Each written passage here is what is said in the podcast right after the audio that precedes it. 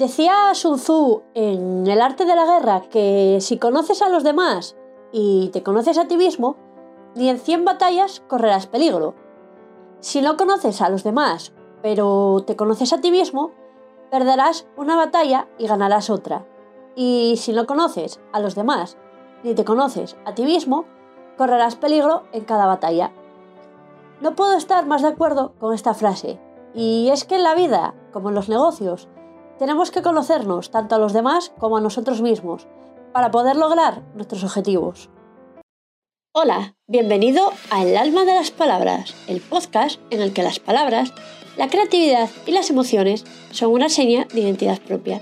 Soy Beatriz Fanzón, storyteller, copywriter y escritora, y estoy encantada de estar al micro un episodio más. ¡Comenzamos! Buenas, bienvenido a un nuevo episodio de El alma de las palabras, episodio número 8. Hoy quiero contarte cómo atraer y conquistar más clientes a tu negocio a través de una historia.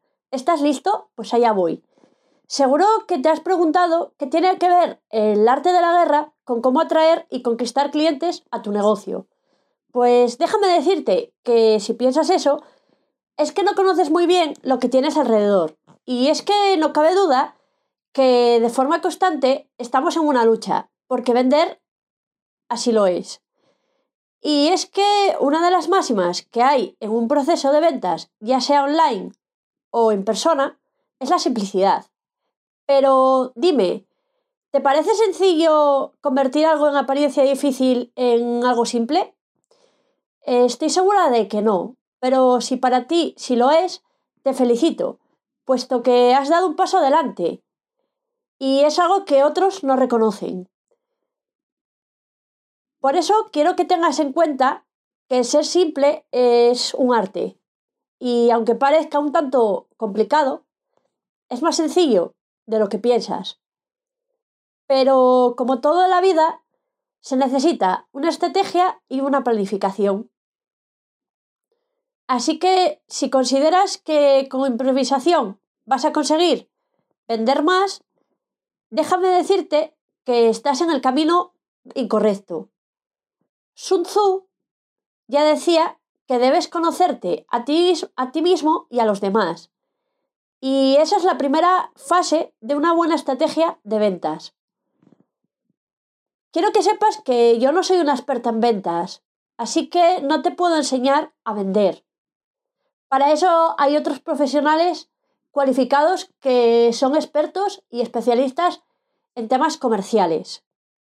Pero lo que sí puedo ayudarte es que veas cómo escribiendo de una forma eficaz y sencilla vas a conseguir conectar con tus clientes para que te compren más. Y te estarás preguntando, pero vea, ¿cómo podemos hacer esto? Pues mira, muy sencillo, a través de las historias. Y es que las historias siempre nos han facilitado que podamos entender mejor el mundo en el que, en el que vivimos. Por eso, para que puedas ver lo importante que es conocer a tu cliente y a ti mismo, para que de esa forma consigas más ventas, voy a contarte una historia. Presta atención. Un viernes soleado de invierno, Clara abrió como todos los días su pastelería. A las seis de la mañana estaba todo en silencio. Y Clara comenzó su jornada laboral con una sonrisa. Su pequeña pastelería estaba vacía, pero en apenas unas horas comenzarían a llegar sus clientes habituales, porque sí, los tenía. Pasaron las horas y Clara se asomó a su escaparate para poner algunos de sus pasteles más famosos a la vista del público. Y se fijó que el resto de pastelerías que había cerca ya estaban abriendo. Y es que desde hacía tres años aproximadamente habían abierto otras tres pastelerías y un café cerca de la suya. Al principio pareció no notarlo, pero según fueron pasando los meses, sí que lo empezó a notar. Su negocio no fluía como debería.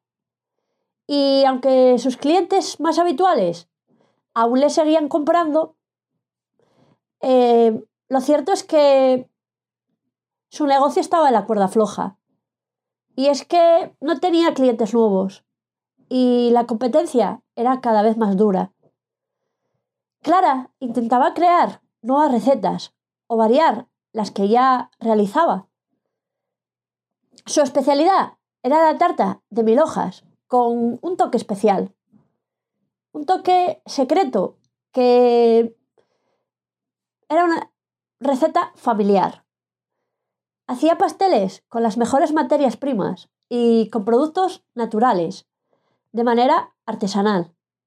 Y además realizaba postres de temporada y fechas señaladas, como las clásicas roscas de Pascua, el roscón de Reyes, los huesos de santo. La receta de la tarta de mil hojas llevaba la familia de Clara desde 1922. Ya han pasado unos cuantos años. Y esa receta fue mejorando a lo largo de los años, hasta que la abuela de Clara dejó en sus manos la pastelería. Clara aprendió a hacer pasteles a los ocho años y todas las tardes después del colegio, iba a visitar a su abuela y juntas hacían pasteles y tartas. Los recuerdos entre esas paredes aún le reconfortaban y le traían al le atraían recuerdos al pasado. Con varias hornadas de pasteles ya hechas y unas cuantas tartas elaboradas, los clientes poco a poco fueron entrando en el local y algunos compraban un pastel para desayunar en casa o por el camino. A mediodía compraban para el postre, después de la comida, o para merendar. Después de una dura jornada laboral, Clara le echó un vistazo a la caja y su cara tornó en desazón y tristeza. Hoy menos ventas que ayer. Esto no puede ser, pensó en voz alta lo cual denotaba que el negocio no iba bien y que era el momento de hacer algo, porque si no, estaría más en la, en la cuerda floja.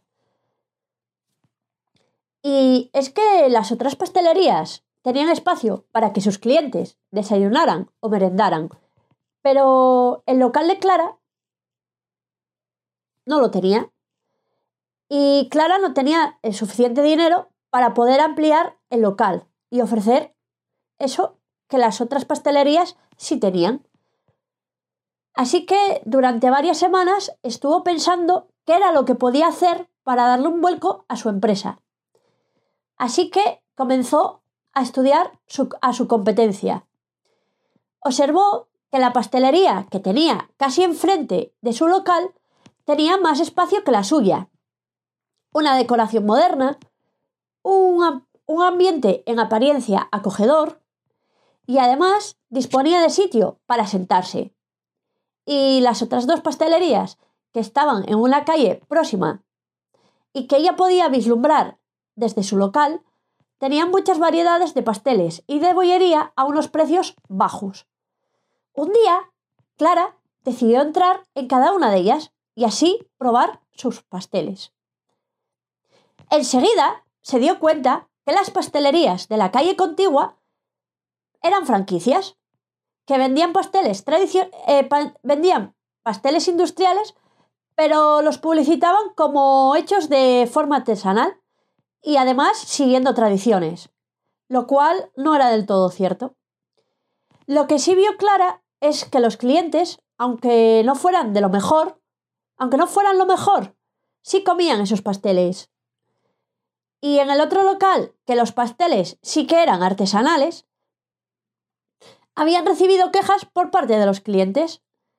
Con todas estas notas que tomó en su paso por las distintas pastelerías, decidió idear un plan para que sus clientes valoraran más sus pasteles y tartas. Así que comenzó a indagar, a investigar y a leer sobre ventas y marketing. Y ahí fue cuando reparó en que le faltaba una identidad de marca que la diferenciara y que la gente recordara su pastelería. Puesto que su clientela la conocían por ser la pastelería del barrio de toda de toda la vida.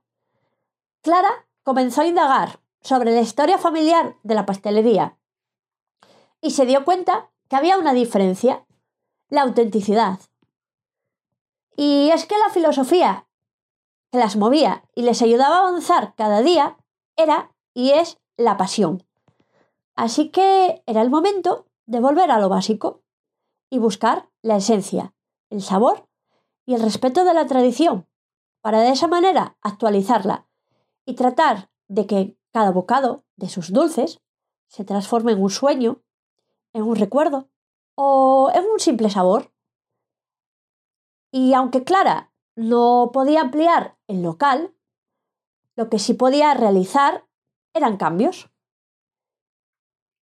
El primer cambio que hizo fue el nombre de la pastelería, que pasó a llamarse Claire Patisserie. También redecoró con colores cálidos y madera en los muebles. Cambió el logo de la pastelería, que pasó a ser una tarta de tres plantas con un corazón en la última planta, como si fuera la guinda del pastel. Y cada vez que vendía un pastel o una tarta, les contaba a sus clientes cómo los elaboraba y la historia familiar. Y esta es la historia de la pastelería de Clara y de su familia. Fin. Y dime, ¿qué piensas? Después de todo, ¿qué crees que ocurrió? Pues muy sencillo. Clara consiguió atraer a nueva clientela, mantener a los que ya tenía e incluso vender más. Gracias a seguir una estrategia, estudiar a su competencia y a la historia familiar, a sí mismos, a la historia del negocio, a crear una nueva imagen de marca para atraer, para de esa manera a clientes y tener una historia familiar y una filosofía inspiradora, le ayudó a lograr su objetivo. Y es que esta historia ficticia podríamos encontrarla en la página de Sobre mí de cualquier pastelería o confitería que se precie. Y de esta forma podría atraer a más clientes. Así que, después de todo lo que te he contado, ¿aún piensas que el storytelling no puede ayudarte en tu estrategia de marketing? Esto es todo por hoy. Muchas gracias por escuchar este episodio. Espero que haya sido de tu agrado si te ha gustado, no dudes en compartirlo en redes sociales o recomendarlo, puesto que me sería de gran ayuda para llegar a más oyentes. Hasta el próximo. Y hasta aquí el episodio de hoy del podcast El alma de las palabras. Espero que te haya gustado. Gracias por escucharlo y compartirlo. En dos semanas te espero en el próximo para seguir compartiendo palabras susurradas al oído.